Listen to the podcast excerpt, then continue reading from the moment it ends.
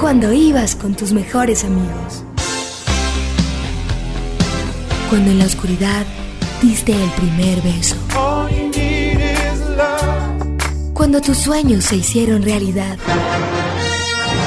Cuando se apaga la luz y te das cuenta que en el cine todo puede pasar.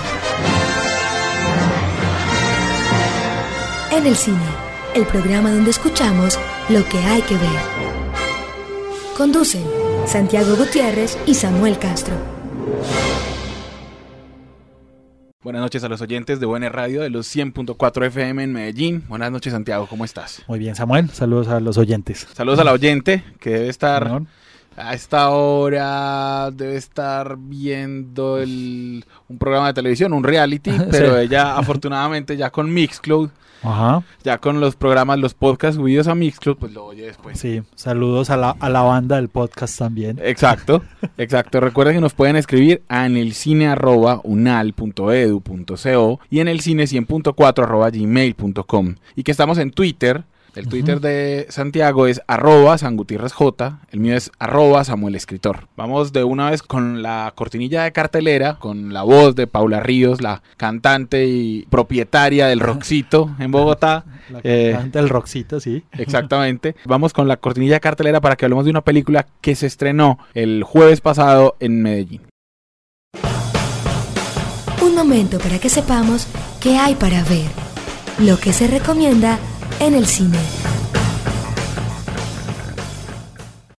Santiago, antes de hablar de la película, iba a hacer unos avisos parroquiales, no, ah. unos saludos, que vamos a, alternar los saludos, pero, pero en este caso es que estamos en pleno Festival de Venecia. Sí, señor. Entonces, solamente una recomendación a los oyentes y es que sigan a dos colegas que están en Venecia tuiteando y, haciendo críticas en español. También pueden seguir a A.O. Scott que está pues escribiendo para el New York Times.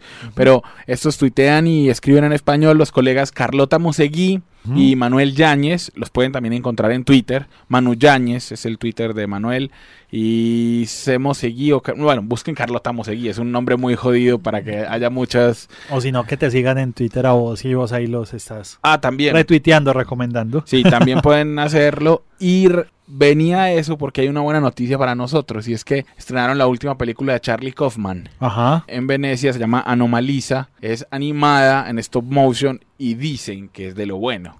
Y cuando Charlie Kaufman es bueno a nosotros nos alegra, nos alegra mucho. Sin duda alguna. Entonces era solamente eso para hablar de una película, una película que es un como si fuera viejita, o sea, está hecha como si no pareciera contemporánea. Se llama, aquí la pusieron Enredos en Broadway. El nombre en inglés es, me gusta más que es She's Still That Funny. Sí, además viste que el nombre original, digamos, del primer script de Pete Bogdanovich era... She's Funny That Way, perdón. Es, era Squirrel, eh, Squirrel for Nuts, pero le cambiaron porque pensaron que podrías parecer una película infantil y que realmente no es infantil. Pero es verdad, es como esa narrativa vieja de películas como de enredos, digamos un poco. Exacto, se llamaba, se iba a llamar Scooter for Nuts, porque en la película hay una cita específica a la última película que, que dirigió Ernst Lubitsch, una comedia donde un personaje decía eso, decía, uno puede ir al Central Park, o incluso en, la original era otro parque, pero uno puede ir al Central Park a echarle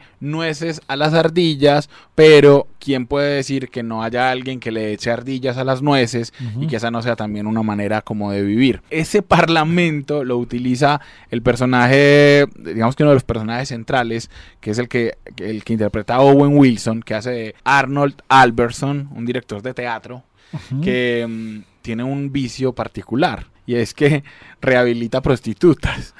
O sea, se acuesta con prostitutas prepago en muchas partes, y con escorts, digamos. Sí, digamos, no es prostituta de la calle, es una pero, pero, sí, ok, se acuesta con ellas, conversa con ellas, la sale a comer con ellas, no sé qué, pero igual se acuesta con ellas. Y cuando se pasa el asunto, dice, oíste, yo te puedo regalar 30 mil dólares para que cambies de vida. Sí, incluso creo que leí por ahí que fue una anécdota real de donde surgió la idea para la historia de, Peter Bogdanovich.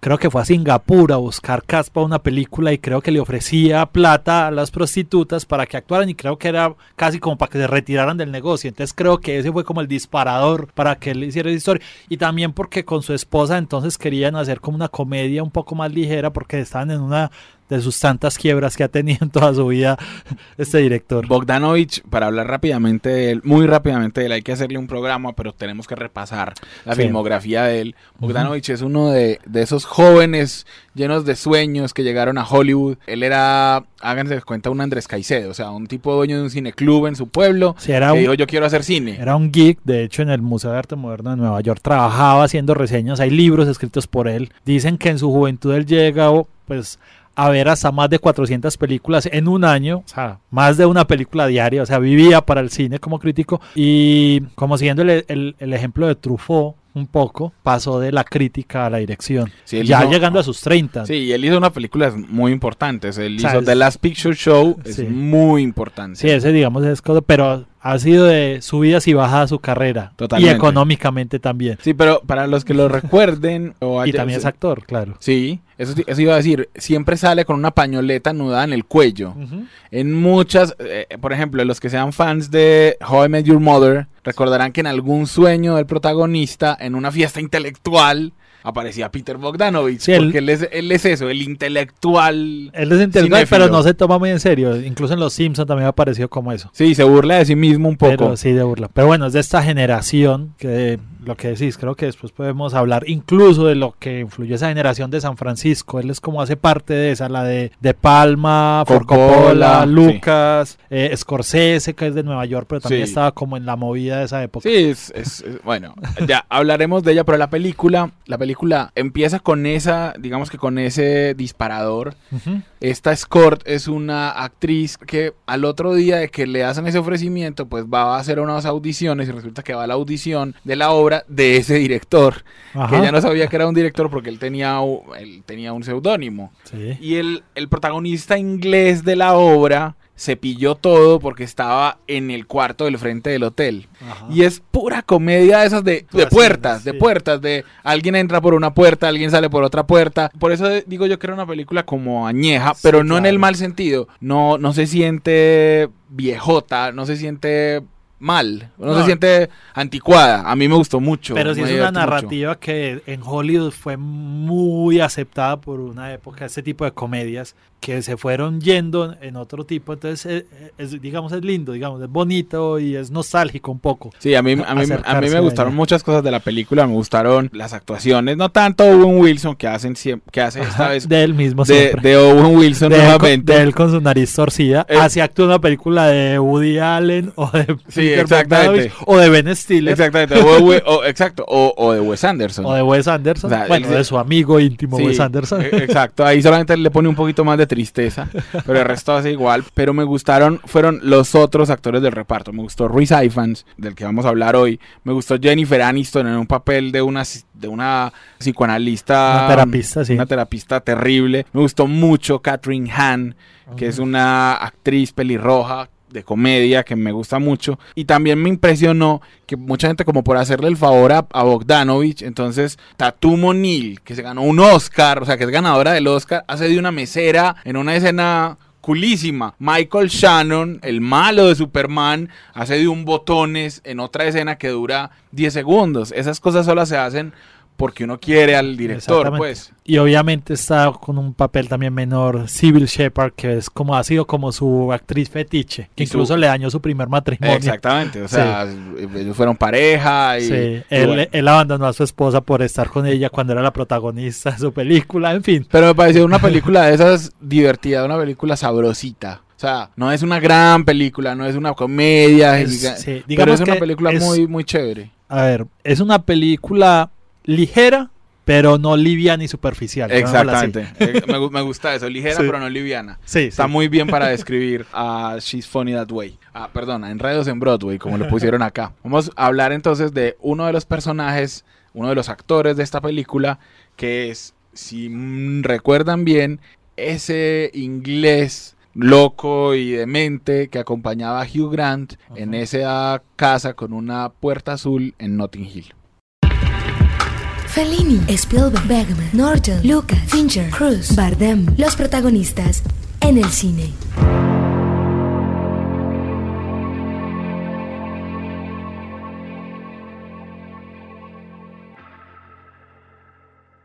Estamos hablando, Sí. Santiago, de un tipo que mide 1,88, que es uno de esos flacos larguiruchos, Ajá. que se llama Rice Evans en la vida real, pero que a todos lo conocemos como Reese Ifans. ¿Y de dónde habrá salido ese iFans? No sé, Claro, pero, o sea, mira, que es, mira que es una contracción. Del Evans es como vuelto. Ah. lo- es que él es. ¿Cierto que Gareth Bale es de allá, de Gales? Sí, claro. Ifans es Equipo que, que está a punto de clasificar la Eurocopa por primera vez. Sí, y se va a quedar Holanda. Miren que nosotros también vemos fútbol.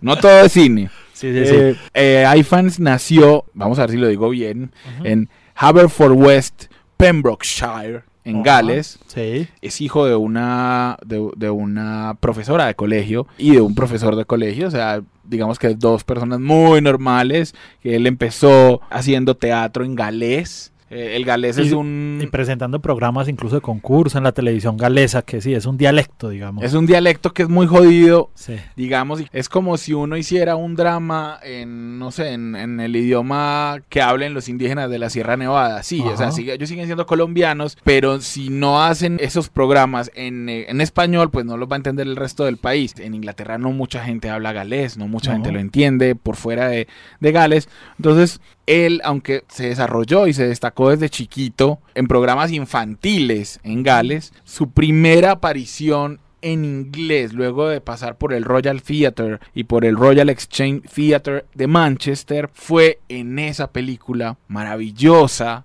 que se llama Notting Hill.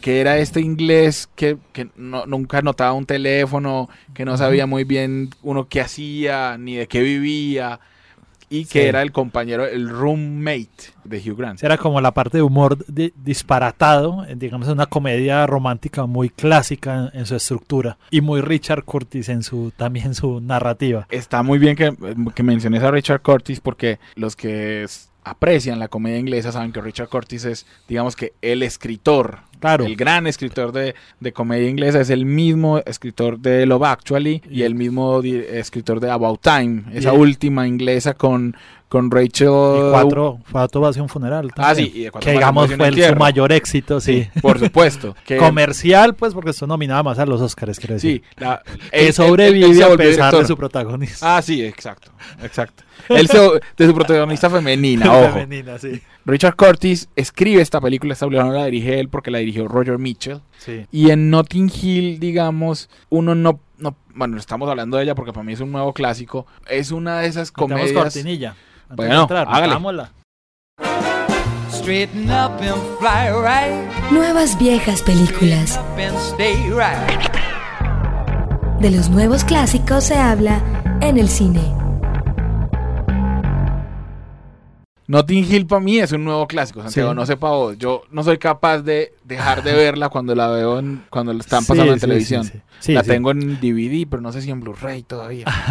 No, pues ya espere el formato digital más bien. y- No, no, no, no, no. Para mí, a mí me gusta mucho el objeto. En todo caso, eh, Notting Hill es como una telenovela al revés, porque el pobre es el hombre, digamos el pobre, el pobre Hugh Grant, que es un dueño de una librería de viajes en Notting Hill, que se encuentra con la actriz superestrella famosa que representa una actriz superestrella famosa, Sí. Julia Roberts, Exactamente. haciendo como de una versión de sí misma. Y él también, en alguna manera, es, o sea, obviamente un librero perdido en Notting Hill no va a ser tan pinta como Hugh Grant, claramente. Quisiera ir a Notting Hill a ver, a la real Notting Hill, a ver si los libreros son así de, de apuestos que, Sí, que Hugh. Grant. Pero sí, creo que parte, primero de, de siempre hay como ese morbo que todos tenemos de cómo será la vida del famoso detrás de bambalinas. Entonces, o entra, digamos, como en este sufrimiento o este acoso por los paparazzi. Al final lo, lo vuelve de una manera cómica, porque este tipo, un tipo normal, un Juan Pérez de cualquier calle, vuelve y digo, no seguramente un Juan Pérez o un John Smith en Londres no va a ser tan apuesto, pero cómo se ha envuelto en esta situación sin quererlo. Y tenemos este personaje que siempre también Richard Curtis como que lo tiene, que es el Sí. humor disparatado, Sí, un, po- un poco, El o el que- tío bobo. el que te saca lo meloso. Exactamente, o el, o el inesperadamente tierno, porque ese personaje realmente al final termina siendo eso, Ajá. porque se empareja con la, con la que hace de la hermana de Hugh Grant en la película. A mí me encantó Notting Hill, pues todos los que me conocen lo saben, pero, pero mm, todavía hay cosas por descubrir. Estaba mirando para hacer el programa que Kate Winslet sale en la, en la escena de la conferencia de prensa, o sea que voy a tener que volver a ver la película Ah. solamente por eso, que hace un cameo ahí. Bueno, otra curiosidad es que Anthony Mignella iba a Iba a ser dirigir la el primer película. director considerado. Sí, iba a dirigir la película. No sé si hubiera quedado igual, porque Anthony Mingran no, no, no me parece que tenga muy bueno el timing para la comedia. Eso iba a decir, no hubiera quedado demasiado intensa, Sí. pienso yo. Sí, yo también, yo no me lo imagino, pero, pero bueno, esas cosas se han visto. Bueno, Hay haciendo- fans, hay fans después de, de Sí, eso. Bueno, hay que decir de Notting Hill que el- en el, su recuento de premios en los BAFTA tuvo dos nominaciones, uno de iFans que estuvo nominado a Mejor Actor de Reparto y la otra película británica del año, y en los Globos estuvo con tres nominaciones, ninguna la ganó. Exacto, entonces después de eso empezamos a ver a iFans en muchas producciones. Hizo de esa película terrible con, con Ben Stiller, perdón, con Adam Sandler que se llamaba Little Nicky, Ajá. que era como el hijo del diablo y de Dios, era una cosa así. un- No, era, sí, hace, hace, pues la, la he visto, digamos, en televisión, debo decir, Adam Sandler hace del hijo de, es, es Harvey Keitel, creo que es el, Ajá, el el diablo, diablo. y de Reese Witherspoon, que es un ángel. Ah, ok. Entonces, y tiene que salvar el mundo. O sea, básicamente la teoría. ¿Cuál es el y papel Ray que Ifan hace? hace como del hermano. Ah, del hermano. del hermano malo, así malo, y mala Malo, clase. Sí, claro, claro que sí. Ya, ya, lo, ya me acordé de él. Lo seguimos viendo en producciones británicas como The Shipping News, en Vanity Fairs de, de Mira Nair, que era también con Reese Witherspoon. Sí. Hizo con Roger Mitchell, el mismo director de Notting Hill, hizo la versión de Amor Perdurable, Enduring Love, la novela de Ian McEwan. eh, y luego de eso, digamos que no, no ha tenido, pues, o sea, no tuvo hasta, miren que estoy hablando de un montón de películas, pero ustedes es difícil que se acuerden de él sí. hasta que empieza nuevamente a adquirir papeles con mayor, digamos, con mayor perrenque. por- Peso dramático. con y mayor una peso etapa dra- como dramática. Sí, gracias, sí. gracias Santiago, me salvaste. en vez de decir perrenque, si era mejor decir peso dramático. actúa, en, Es- actúa en Hannibal Rising, actúa en Elizabeth, la, la segunda parte, la que, la que se llama Elizabeth The Golden Age. Y luego de eso, hace una película, no la vamos a poner acá en la... The Boat That Eso Rocked, te iba a decir. Hace una, para mí, una gran actuación. ya hemos hablado de ella Una aquí. sí. película que nos encanta. Sí, se sí, llama sí. The Boat That Rock o Radio. ¿Cómo se llama? Pirate Radio. Pirate También Radio. era el otro título que tenía. Que si se acuerdan era de, de esa emisora que armaban en un barco a las afueras, pues en, en alta mar y que de ahí transmitían. Que era. Él hacía del super disc jockey británico y Philip Seymour Hoffman era el disc jockey gringo que venía a competirle. Era una maravilla de película. Bueno, después hace dos películas supremamente británicas como son Nanny McPhee y Harry Potter. Sí, claro. Él es para los poteristas que nos están escuchando, el que hace del papá de Luna. O sea, él es el dueño del diario ese, hagan de cuenta el espacio en el mundo de Harry Potter. Ajá. No, no el espacio, como The Sun. The Sun, en el mundo de sensacionalista, Potter. sí. Una sensacionalista con noticias como extraterrestres y cosas que nadie va a creer. Sí. Ese, ese es el, ¿cómo se llama? Alastair Mongood, creo que era el papel del... Bueno, digamos, una manera, viendo ya... Eh, Xenophilius Lovegood, qué pena porque los poteristas me son pueden- me- sí. tomando distancia, o sea, las películas que estás diciendo, Samuel, y que hemos solo pasado algunas, Ajá. estamos como en sus puntos. En el 2005 tiene créditos en tres películas. Ajá. En el 2006 bajo y tiene solo una, pero 2007 tiene tres, 2008 tiene tres, 2009 tres películas, 2010 tiene créditos en seis películas. Sí, Mr. eh. Nobody, Mr. Ajá. Nice, Greenberg, Passion Play, Nanny McPhee, Harry Potter y Exit Through the Gift Shop.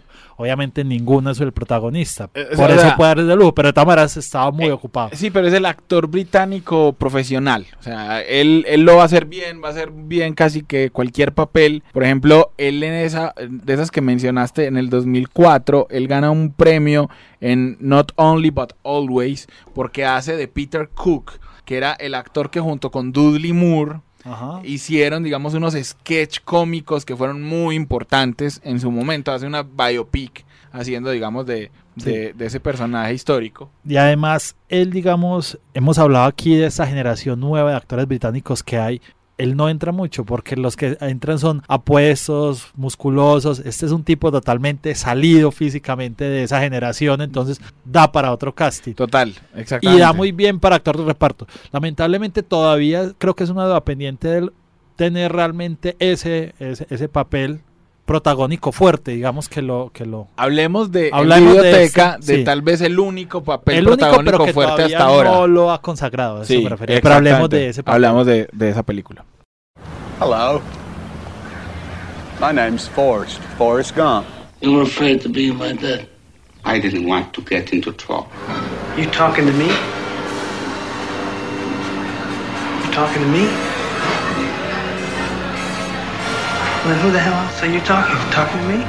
Películas para la casa, en el cine. Nos referimos, Santiago, a una película, no me van a creer de quién es el director, Ay, no, no. A mí me da como escosor ese director.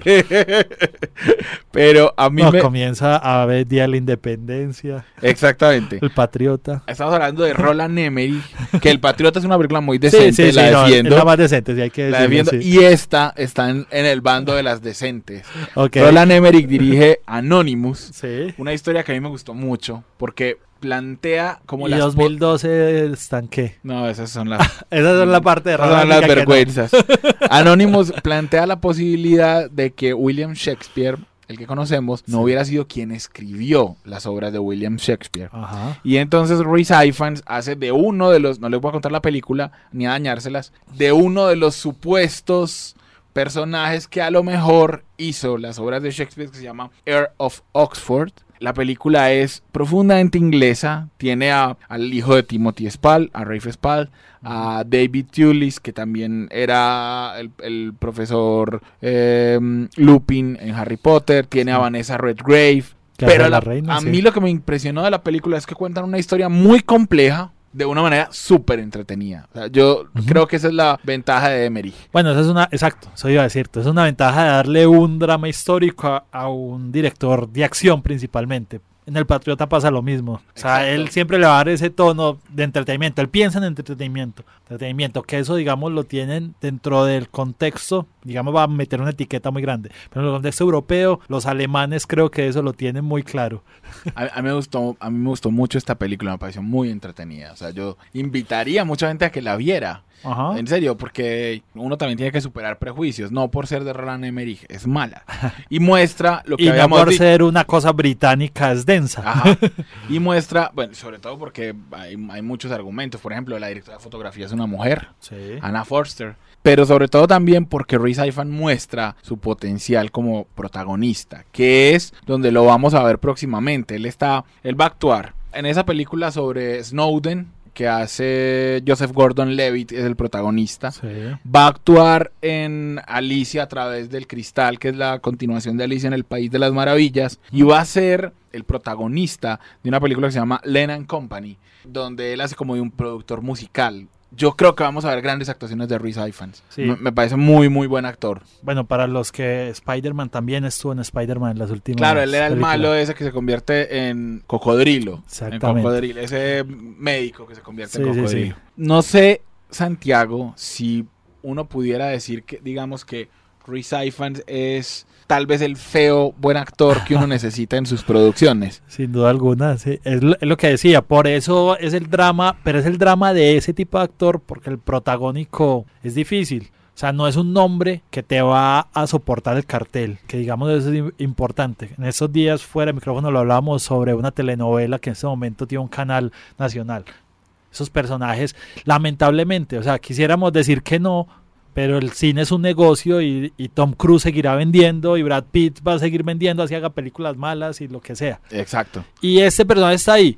Ojalá tenga la oportunidad de, digamos, de posicionar. Igual llegó un poco tarde a la, a la- digamos, la el éxito le llegó también un poco Sí. tarde. Pero igual creo que él tampoco es su ambición. Es un tipo que se siente cómodo haciendo esos buenos personajes. Sí. Y en el a- cine- a- iba a decir solamente una cosa, y era que aprovecha su, su reconocimiento para otras causas. Entonces él Ah, es la cara, por ejemplo, de no del independentismo galés, pero sí como del orgullo galés de su idioma. Entonces él fue el que lanzó Wikipedia en galés. Ah, sí. Sí, porque digamos porque viene y, y- y- es que ahora digamos las figuras en el, en el- galesas en el cine, bueno está Catherine Zeta-Jones está un poco perdida ahora, pero digamos tampoco es que haya mucho galés Exacto. en el circuito y sí, creo que él seguirá y la ventaja que siempre hemos dicho, el actor británico tiene una gran ventaja porque tiene una cabida en el cine de Hollywood cuando se necesita hacer esta Dios. Dios, mitología o O algo, algo muy elegante, o- elegante, entonces Eh. siempre estará.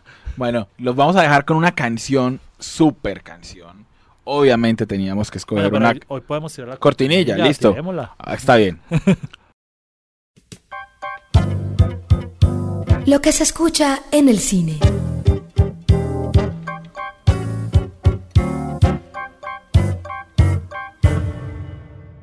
Bueno, la cortinilla precede a una maravilla de canción. Obviamente teníamos que escoger una canción de The Pirate Radio, de Boat That Rock. Sí. Entonces escogimos una de los Isley Brothers, que se llama The Old Heart of Mine is Weak for You. No la voy a traducir hoy, Santiago. Voy a hacer, voy a hacer esa excepción. Escúchenla, que es una nota de canción. Y con ella nos escuchamos dentro de ocho días o cuando usted quiera a través del podcast aquí en el cine.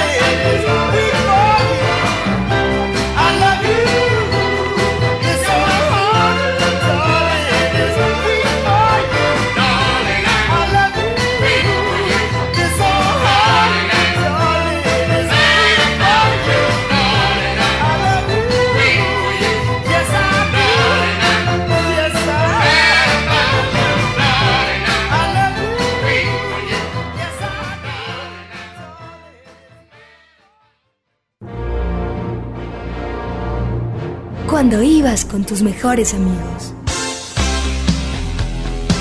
Cuando en la oscuridad diste el primer beso. Cuando tus sueños se hicieron realidad. Cuando se apaga la luz y te das cuenta que en el cine todo puede pasar.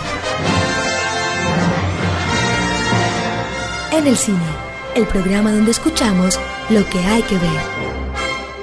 Conducen Santiago Gutiérrez y Samuel Castro.